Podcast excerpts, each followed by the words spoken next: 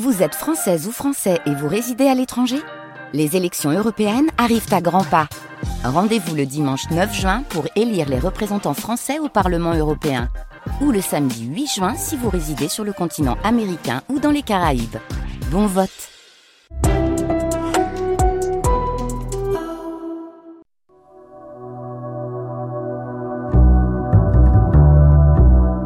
Histoire salée le podcast mère de France Bleu Brésil. La vraie aventure, c'est de pas savoir où je vais arriver. Je vais arriver, mais j'espère surtout que le chemin ne sera pas celui que j'avais dessiné euh, à l'origine. Dès son plus jeune âge, Anne Kéméré navigue en famille dans les eaux bretonnes. Son bac en poche, elle part aux États-Unis pour travailler dans le tourisme, parcourt le continent nord-américain, l'Inde, l'Asie, puis décide de revenir dans sa Bretagne natale au début des années 2000. Le début de ses aventures, c'est dans sa maison du bout du monde que je suis allé la rencontrer.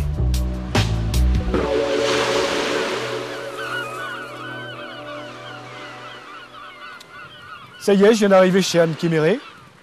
Il y a un petit portail euh, gris.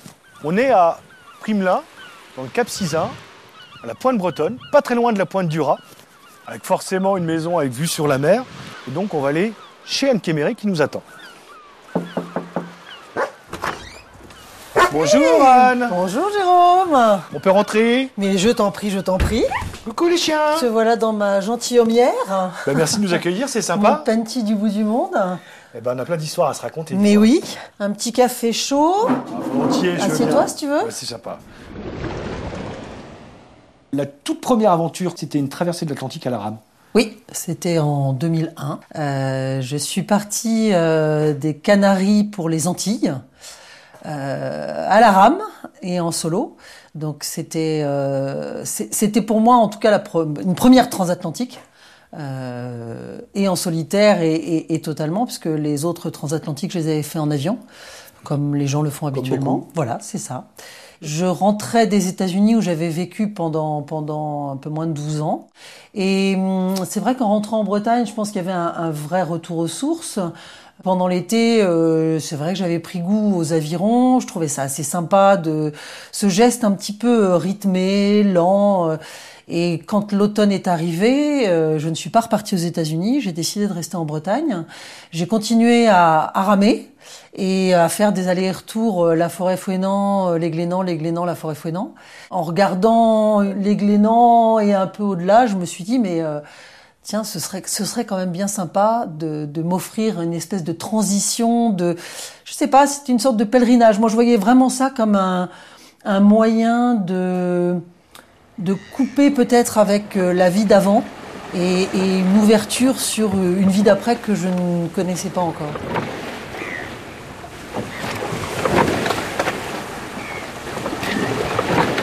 L'aviron est vraiment quelque chose d'extrêmement lent. Euh, il y avait cette, euh, cette envie de voyage. Et pour moi, le voyage, c'est la lenteur avant tout. Euh, la lenteur, c'est-à-dire que le, temps devient élastique, qu'on a le temps aussi de peut-être faire un petit bilan et de voir un peu où on a été, ce qu'on a vu et, et, et, ce qu'on a envie de faire, ou en tout cas quels sont les projets à venir. Et c'est exactement ce que j'ai trouvé sur ce, sur ce premier voyage. Alors, euh, euh, c'est vrai que ça peut paraître dingue pour quelqu'un qui ne navigue pas de se dire euh, ben, pourquoi elle n'est pas partie euh, plutôt marcher dans un désert, faire un trek euh, dans un monastère. Et c'est vrai que j'ai pensé à tout ça. Mais il y avait cette idée de quitter la terre. Et comme la mer est un univers qui m'est familier depuis, depuis toujours, parce que j'ai toujours navigué, euh, j'avais aussi envie de retrouver quelque chose qui était de l'ordre de mes racines. Et, et voilà, je me suis embarquée sur ce voyage un peu, un peu fou. Euh, pour moi, c'était un seul voyage. Une fois que ce voyage était accompli, j'arrivais aux Antilles, je rentrais en Bretagne et puis euh, je reprenais euh, un rythme de vie plus standard. Euh, sauf qu'il s'est passé des tas de trucs au milieu de ce voyage et, et qu'à l'arrivée, après, euh, après m'être un peu reposée, euh, j'avais qu'une envie, c'était de repartir. Et, assez naturellement, je me suis dit, mais finalement, euh, je suis à ma place. C'est là où je suis en tout cas le, mieux.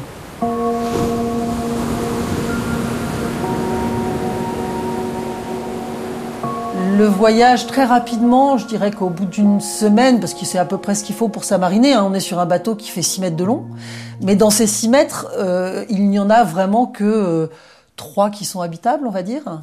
Euh, qui sont le poste de nage et puis euh, la petite cabine dans laquelle on, peut s'abriter. Et euh, ça a été pour moi vraiment le, bonheur entre cette espèce d'ultra consumérisme américain où je m'entourais de, de tout ce qui était moderne évidemment, de me retrouver sur un bateau où il n'y avait rien, mais il y avait tout en fait, il y avait l'essentiel. Et je me suis dit mais c'est fabuleux en fait, on a, on a besoin de rien. On a, on a, si on veut vraiment retrouver les sensations de, de qui on est, euh, de cette espèce d'adaptabilité qui est la nôtre, il euh, y a que la mer pour nous l'apprendre, ou en tout cas, il y a que la nature pour nous l'apprendre. Et, et, et, cette mer qui est sans cesse en mouvement et qui nous oblige à nous adapter, non pas à ce que va être la semaine, mais à ce que va être euh, l'heure suivante. Et ça, c'est assez fabuleux parce que d'un seul coup, on n'est plus dans le projet d'un objectif à long terme. On est vraiment à vivre au jour le jour. Et ce jour le jour, c'est un peu comme le geste de l'aviron. C'est comme un battement de cœur. On a parfaitement conscience euh, d'être vivant au moment où on l'est. J'ai trouvé ça euh, euh, complètement fabuleux parce que je crois que j'avais pas eu le temps de me poser pendant ces 12 années. J'étais toujours dans les avions, euh, dans le tourisme, donc avec beaucoup de gens avec moi tout le temps. Et, finalement, je ne me posais plus, j'avalais la vie, mais, mais sans vraiment m'en rendre compte. Et en étant quand même très très éloigné de la nature. Et je crois que ça m'avait vraiment manqué. Donc, donc ça, ça a été un premier ouais, un sursaut de vie ou quelque chose qui m'a permis de retrouver cette espèce de rythme de la vie et de l'existence que, que j'avais envie de mener. Comme tu en parles, en fait, c'est ça aussi, c'était un voyage intérieur. Ah, complètement, ouais. Je pense que c'est ça l'avantage d'ailleurs de l'aviron, c'est que c'est un, un sport que quasiment tout le monde peut pratiquer. Euh, on n'a pas besoin d'avoir des heures et des heures d'entraînement. Euh, et, et, et, du coup, on est concentré sur autre chose. Euh, la tactique à bord, euh, elle est quasi néante, puisque de toute façon, euh, le bateau va être poussé par les vents et les courants. Euh, c'est vrai qu'à bord, on on garde une certaine, un certain cap, euh, mais en même temps, si on se retrouve avec des vents contraires pendant 48 euh, heures, ben on fait marche arrière. Euh, quand on est aux avirons, euh, moi je suis essayé de faire des quarts d'à peu près 6 heures, puis je me reposais 2 heures, puis je ramais à nouveau 6 heures. C'est long 6 heures quand on égrène chaque heure. Alors c'est pas comme un galérien, hein, je souquais pas comme une malade, mais on est là pour accompagner le mouvement euh, et qu'on a réussi à accomplir, je sais pas moi, 40 000 dans la journée, on se dit, waouh, génial, j'ai fait 40 000 en 24 heures. Parce que les journées, c'est 24 heures, c'est plus les journées euh, de 8 heures le matin à, à 23 heures le soir. Quand on a réussi à faire 40, 40 45 000, on est super content évidemment parce que du coup on calcule un petit peu quand même en se disant tiens je pourrais peut-être arriver vers cette date-là et puis d'un seul coup un coup de vent et on recule de 50 000. Donc il y a un moment où euh, c'est extrêmement révoltant et on, on, aimerait garder le contrôle qui est celui qu'on qu'on a à terre ou qu'on pense avoir à terre. Et au final, euh, c'est cette acceptation qui est peut-être la plus difficile, d'être capable de se dire je vais faire le gros dos, j'ai pas le choix, je vais attendre que ça passe. Un jour ou l'autre, euh, les vents vont tourner et euh, je repartirai dans le bon sens. On n'est pas ballotté par les flots, c'est pas vrai. on, on, on laisse les choses venir à nous. Et pour moi, ça a été vraiment un, luxe et un privilège parce que je crois que ça n'arrive nulle part dans une vie de terrien. Jamais. Il y a quelque chose d'assez magique parce qu'on retrouve ses instincts. À savoir que euh, euh, plutôt que de regarder des cartes météo et d'essayer de, de voir euh, ce qui va nous arriver dessus, on regarde le ciel et on, on réapprend, parce que moi c'est des choses que j'avais appris enfant, euh, que je ne voyais plus quand j'habitais à New York parce qu'il y a une pollution euh, lumineuse qui fait qu'on ne voit même plus les étoiles. Et d'un seul coup, euh, on a tout, toute cette voûte céleste. En plus, dans, dans cette, sur cette route, les, les, étoiles sont tellement nombreuses que la grande ours, d'un seul coup, elle prend vraiment figure de grande ours.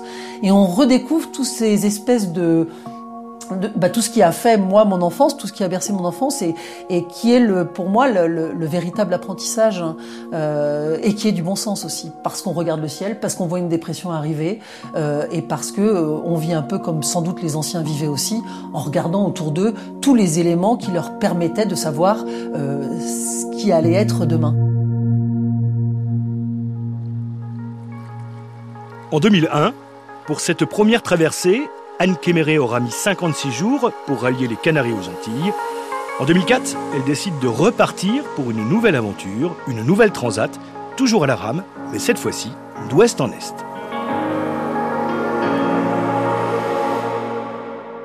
Donc en 2004, euh, on avait construit un nouveau bateau, puisque la, route, pour le coup, est un petit peu plus compliquée, à savoir que euh, Canaries-Antilles, bon, on peut chavirer, mais c'est quand même plus rare. Euh, sur l'Atlantique Nord, entre les États-Unis et l'Europe, euh, tu sais que tu vas chavirer. Donc c'est encore une inconnue qu'il faut gérer. on a beau s'entraîner dans le port aux essais de retournement. Bon, quand on est pas loin du quai, qu'on s'amuse avec des bouts à faire tournicoter le bateau, tout va bien, l'équipe est là. si jamais il y a un problème, on sait qu'on sera sorti de l'eau très vite. Quand on se retrouve sur les bancs de Terre-Neuve avec euh, une purée de poing un peu plus épaisse que celle-là pendant trois semaines, euh, avec un vent froid, euh, et, que oui, on, se fait taper par une jolie tempête tropicale, là, les conditions sont quand même très différentes. Quand on y est, on se dit, mais je suis maso, enfin, pourquoi je suis là?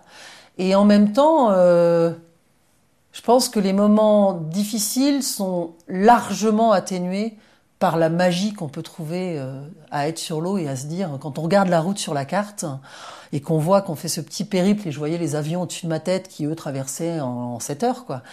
Euh, je les enviais pas. Je me disais, mais moi j'ai tout mon temps et je suis dans cet endroit improbable. Euh, pour moi, ce qui a été le plus marquant, c'était oui, les bancs de Terre-Neuve, parce que Terre-Neuve, pour nous qui avons entendu et qui avons été bercés par euh, des, des, des, histoires de Terra Nova, je me disais, mais c'est vrai que, enfin, là, j'ai pris toute la mesure de tout ce que les, les, autres avaient vécu avant moi dans des conditions qui étaient bien plus difficiles. Ils sont au banc de Terre-Neuve, du Groenland ou de Mer Blanche, dix mois par an. C'est le froid, les embruns, les vagues, le poisson jusqu'aux genoux. On danse comme des fous sur une coquille de noix dans des creux de 4 mètres. On dérive dans le courant, dans le vent. En plus, il y a une vie marine qui est extrêmement riche. Euh, les baleines à bosse euh, dans la baie de Boston euh, qui sont là puisqu'on part en général au mois de juin. Hein, c'est une traversée qui se fait plutôt en été. Il y, a, une vie sous-marine extrêmement riche et là d'un seul coup on fait corps avec la nature, on est, on est dedans. Et, et ouais, c'est très difficile à expliquer cette plénitude parce que je ne l'ai jamais retrouvée à terre. Là, quand on est au milieu de l'océan, et qu'on sait que de toute façon, euh, d'un côté Terre-Neuve, euh, quand on quitte Terre-Neuve, après c'est la grande mer et il n'y a plus de côte pendant un sacré paquet de temps, puisque moi j'étais à peu près à Terre-Neuve au 50e jour et j'en ai mis 87. Donc euh, il y avait quand même 40 jours de, de grande grande mer où, où les côtes sont extrêmement lointaines. On a l'impression d'être vraiment tout en émotion. Alors, euh, on passe vraiment du rire aux larmes, euh, de, la peur à l'extrême confiance, en se disant que ça va le faire, et puis, et puis une heure plus tard, on se dit, bah non, ça va pas le faire. j'ai pété un aviron, enfin j'en ai pété deux d'ailleurs. j'ai été tapé par deux tempêtes tropicales. Donc, quand on se retrouve avec 45, 50 nœuds et ce qui va avec de, creux qui sont monumentaux, c'est des cathédrales qui, se jettent sur nous. on se rend compte qu'on n'est rien. Et, cette mesure-là, je ne l'ai jamais prise à terre. Jamais. Tu avais chaviré Ah, j'ai chaviré plusieurs fois. Plusieurs fois. Hein. Et à chaque fois, euh, tu n'as pas eu d'appréhension, de peur, de. C'est le premier, je dirais que c'est le premier chavirage qui est le qui est le pire parce qu'effectivement on ne sait pas du tout comment ça va se passer. Euh, quand on voit que le bateau se, se, retourne et se remet à l'endroit, on se dit bon bah déjà tout va bien. On se tâte un peu de partout, on voit qu'on n'a rien de cassé, tout va bien. Et du coup, on attend le deuxième avec un petit peu plus de sérénité parce que on a vu que ça le faisait. Les seuls risques viennent euh, de l'humain, viennent de déchets ou de, de, containers qui ont été perdus, euh, perdus en mer, de cargo éventuellement aussi, parce que sur les bancs de Terre-Neuve, quand on était en pleine brume, moi j'ai vu des ombres qui se profilaient euh, sur bâbord et sur tribord, quand on a un, un Panamax qui ne nous voit pas. Donc pour moi, c'était les risques majeur, c'était les collisions, les éventuelles collisions. Enfin, j'aurais pas fait. C'est sûr que j'aurais pas fait le poids. Une double traversée de l'Atlantique dans les deux sens, en solitaire, à la rame, ça, c'est fait. Du coup, en 2006, Anne Kéméré se lance un nouveau défi. Lorsque je suis arrivée euh, à Douarnenez sur les pontons, euh, l'architecte qui avait euh, conçu mon bateau d'aviron, un peu façon boutade, je pense, me dit 87 jours pour traverser l'Atlantique, enfin tu t'es pas pressé quoi. Hein, tu pourrais peut-être aller un peu plus vite. Il me dit j'ai imaginé une coque un peu planante d'un bateau qui serait équipé par une aile de kite. Et bah, si ça te dit, moi je te construis le bateau et puis tu te fais la traversée et tu repars euh, sur cette route de l'Atlantique Nord. Comme ça, tu verras et tu seras capable de comparer euh, lequel va plus vite euh, entre les avirons ou, le kite. Et donc l'architecte me dit, écoute, moi je pense qu'on peut être prêt, il ne faut pas plus de deux ans pour être prêt. Donc si ça te dit, voilà, on, y va. Et du coup, moi, mon, mon, sponsor qui était connétable à l'époque me dit, bah on te suit. Bon, j'avais le sponsor, j'avais l'architecte, bah finalement j'avais besoin de rien d'autre, donc je me suis dit allez, go, c'est parti. Et là, je suis rentrée dans une dimension euh, très différente parce que euh, autant l'aviron, il n'y a pas grand-chose qu'on puisse améliorer. Euh, oui, on peut améliorer la glisse d'un bateau, mais sur 87 jours, est-ce que ça va faire la différence? Je pense que c'est quand même la météo qui décide de la vitesse et, et de, du succès de la traversée.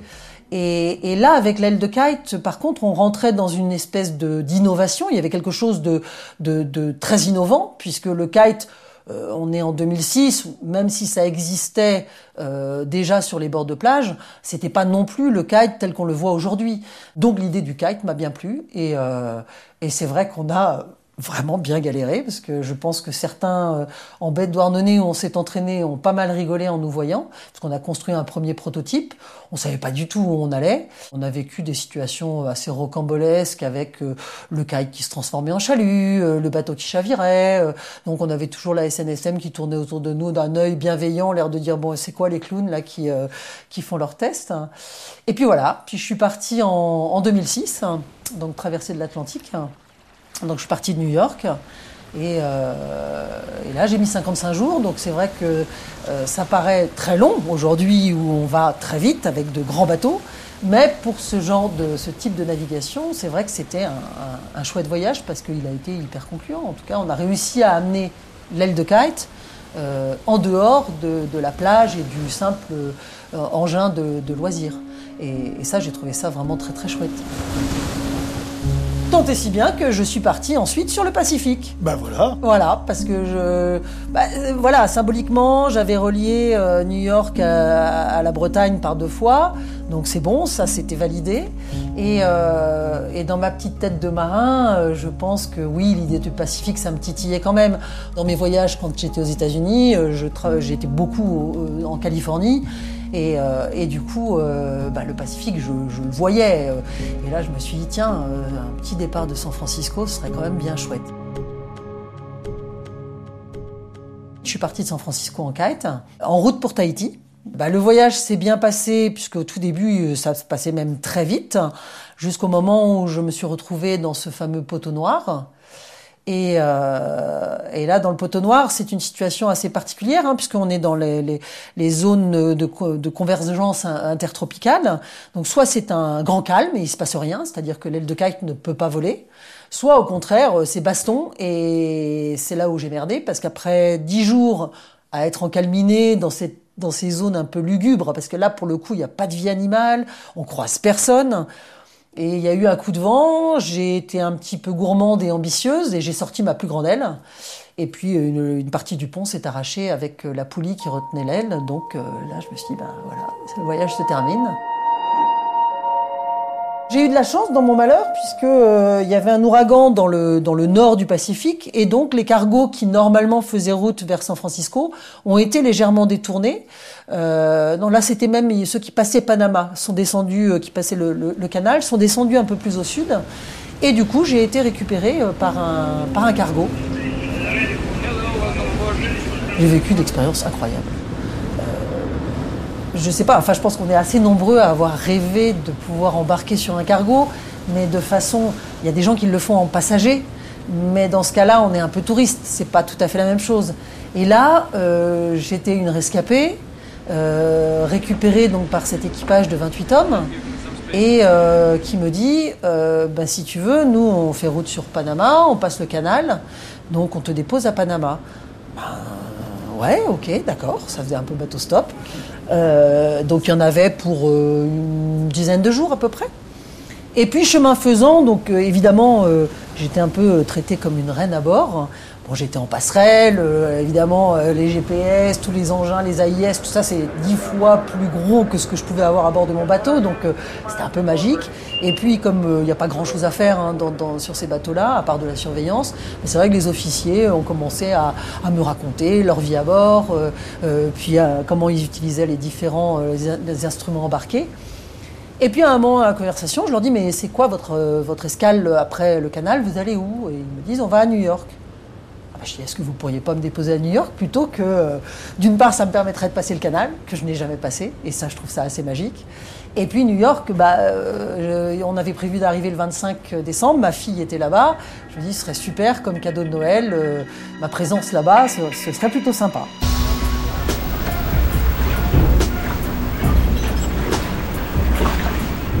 Et donc on arrive à Panama. Et puis là, il y a eu un, petit, problème technique à bord du cargo, donc on s'est retrouvé coincé un, petit moment. Et puis on a passé ce fameux canal de Panama. Et là, c'est euh, incroyable, parce que euh, c'est le périph', euh, les bateaux se suivent comme sur le rail de Ouessant, euh, à la queue leu donc le moindre bateau qui a un problème, comme c'était notre cas, est écarté, mais après ça, il faut retrouver la fenêtre de vol et, et, et s'emboutiquer au bon moment. Et après, mais tout se règle au millimètre près. Enfin, c'est euh, comme, les documentaires qu'on a pu voir, sauf que euh, c'est grandeur nature et c'est absolument fabuleux. Donc on monte toutes les écluses et puis euh, hop, on redescend de l'autre côté.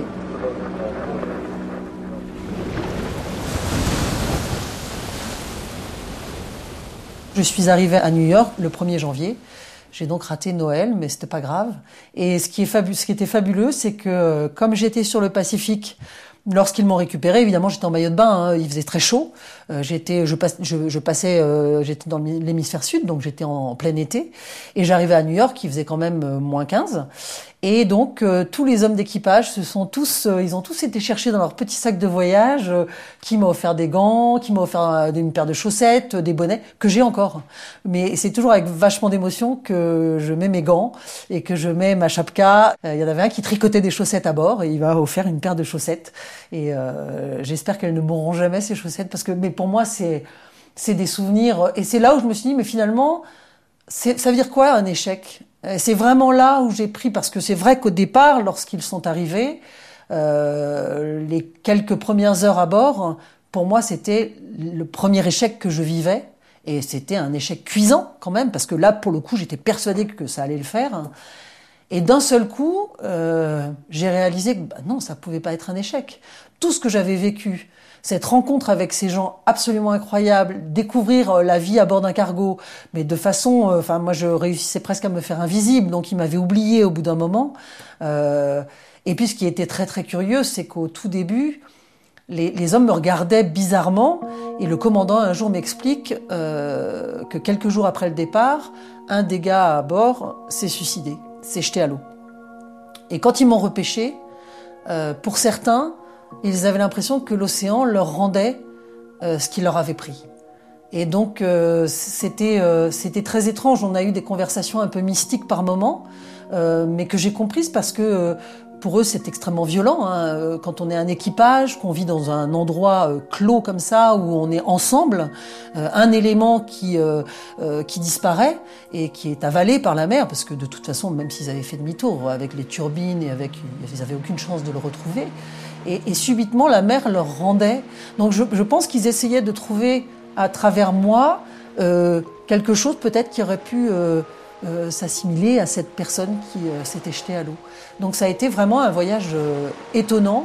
Et, et après ça, moi, quand je suis arrivée à terre, j'ai jamais pu voir ça comme un échec. C'était un, et c'est ça l'aventure, je pense. Et là, j'ai vraiment pris la mesure de l'aventure. C'est pas de se dire, voilà, j'avais prévu d'aller du point A au point B. Non, non, c'est, j'ai prévu de partir du point A. Mais la vraie aventure, c'est de pas savoir où je vais arriver. Je vais arriver, mais j'espère surtout que le chemin ne sera pas celui que j'avais dessiné euh, à l'origine. Et, à partir de ce moment-là, je crois que mes aventures ont vraiment pris ce sens-là.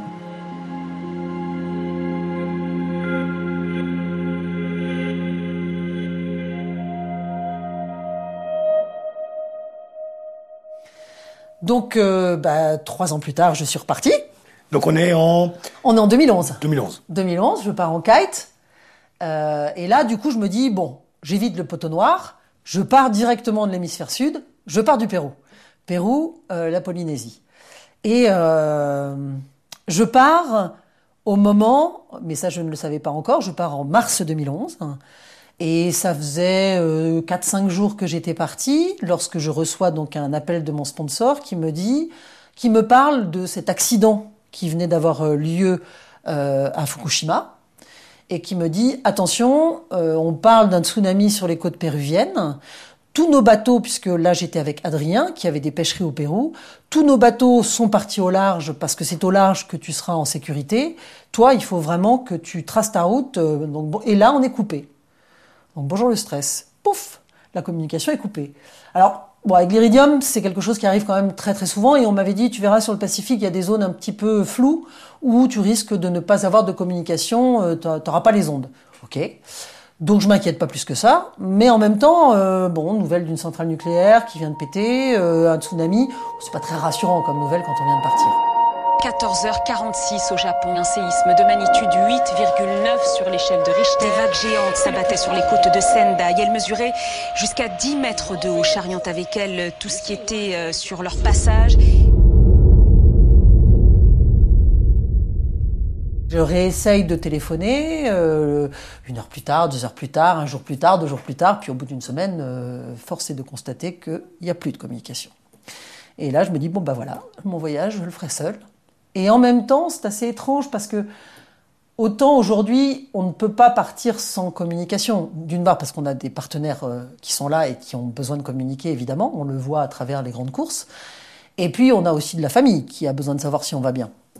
Alors à bord, j'avais une balise Argos qui fait que euh, mon père, qui est un marin, euh, connaissait, puis il avait fait les entraînements avec nous, il connaissait donc euh, le, le bateau, il savait que euh, la route que je faisais, euh, qui le, le point a été fait toutes les toutes les 24 heures, je crois, ou toutes les 12 heures, il savait donc en fonction des différents points que le bateau était était mené par moi parce que sinon il serait parti complètement euh, à la dérive, ce qui n'était pas le cas. Donc lui déjà a rassuré tout le monde, sauf qu'il savait pas plus. Et moi, c'est ce qui m'inquiétait le plus, de me dire mais comment je peux. euh, enfin moi, ce qui m'a vraiment pourri la vie, c'est de ne pas pouvoir dire aux gens je vais bien. Euh, je vais continuer ma route, mais j'ai pas besoin de communication pour avancer. Sauf que j'avais aucun moyen de le leur dire et je n'ai croisé personne sur la route, mais absolument personne.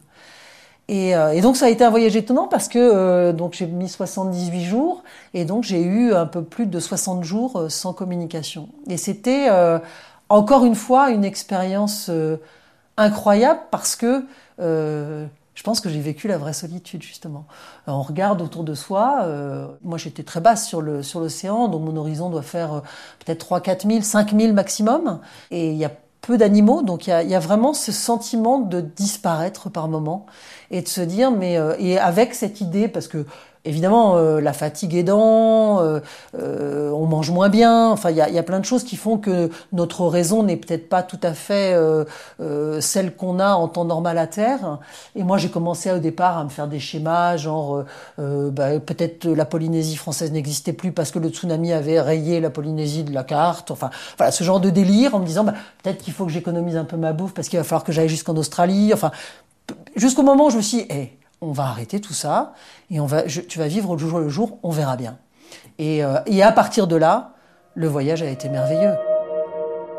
Parce que j'étais seule, mais vraiment seule. Et j'ai goûté à quelque chose, encore une fois, que je ne pourrais jamais goûter à terre. Et, c'est des moments de, communion avec la nature, de... euh, il n'y a plus d'angoisse. Il n'y a plus d'angoisse. Parce que de toute façon, euh, voilà, je suis là, personne ne peut rien pour moi, donc il faut croire en sa bonne étoile, euh, retrouver vraiment euh, suffisamment de pêche pour que le mental euh, continue à nous faire avancer. et, trouver à chaque fois dans la journée des, petits moments de bonheur ou des petits, moments de plénitude qui font qu'on se dit faut que j'en profite parce que ça durera pas. Et, c'est vraiment comme ça que je l'ai vécu ce voyage.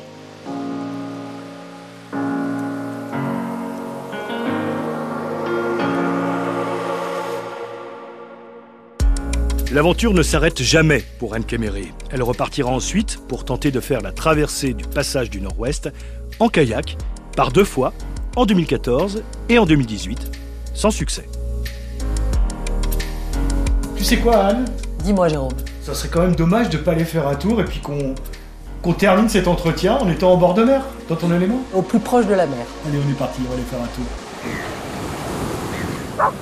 T'es attaché à cet endroit-là, hein. la Bretagne et euh, Ah, le bout du monde plus particulièrement, parce que je, souvent, quand je suis sur la, sur la digue, euh, je regarde là devant moi et je me dis, euh, c'est fou, cet océan, je l'ai traversé. Il est le début et la fin de quelque chose à la fois, donc c'est, il a cette magie-là. ouais. Moi, je suis pleinement heureuse ici. eh ben, ça fait bien plaisir. Merci beaucoup, Anne. Merci. Histoire salée. Le podcast mère de France Bleu Brésil.